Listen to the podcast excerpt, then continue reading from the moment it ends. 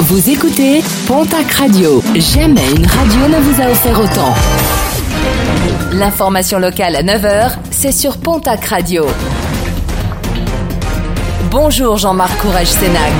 Bienvenue à vous. À Mont-de-Marsan, le meurtrier présumé de Johanna Blames a été gravement intoxiqué dans l'incendie de sa cellule. Une enquête a été ouverte pour déterminer l'origine exacte du sinistre, à savoir s'il s'agit d'un accident ou d'un acte volontaire. Dans la nuit du 6 au 7 juillet 2019, Johanna Blames avait été assassinée dans le tunnel qui relie à Mont-de-Marsan à Saint-Pierre-du-Mont.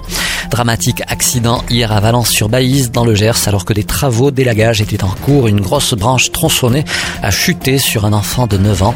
Grièvement blessé, le jeune garçon a été héliporté sur le centre pédiatrique de Purpan-Toulouse. Une corruption à très large échelle à Bayonne, en détention provisoire depuis le 24 janvier dernier. Un fonctionnaire de la sous-préfecture était hier matin entendu par la chambre de l'instruction de la cour d'appel de Pau.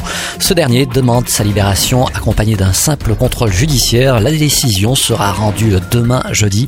Quant à l'enquête, elle progresse. 47 personnalités auraient fait appel aux fonctionnaires pour récupérer des points sur leur permis.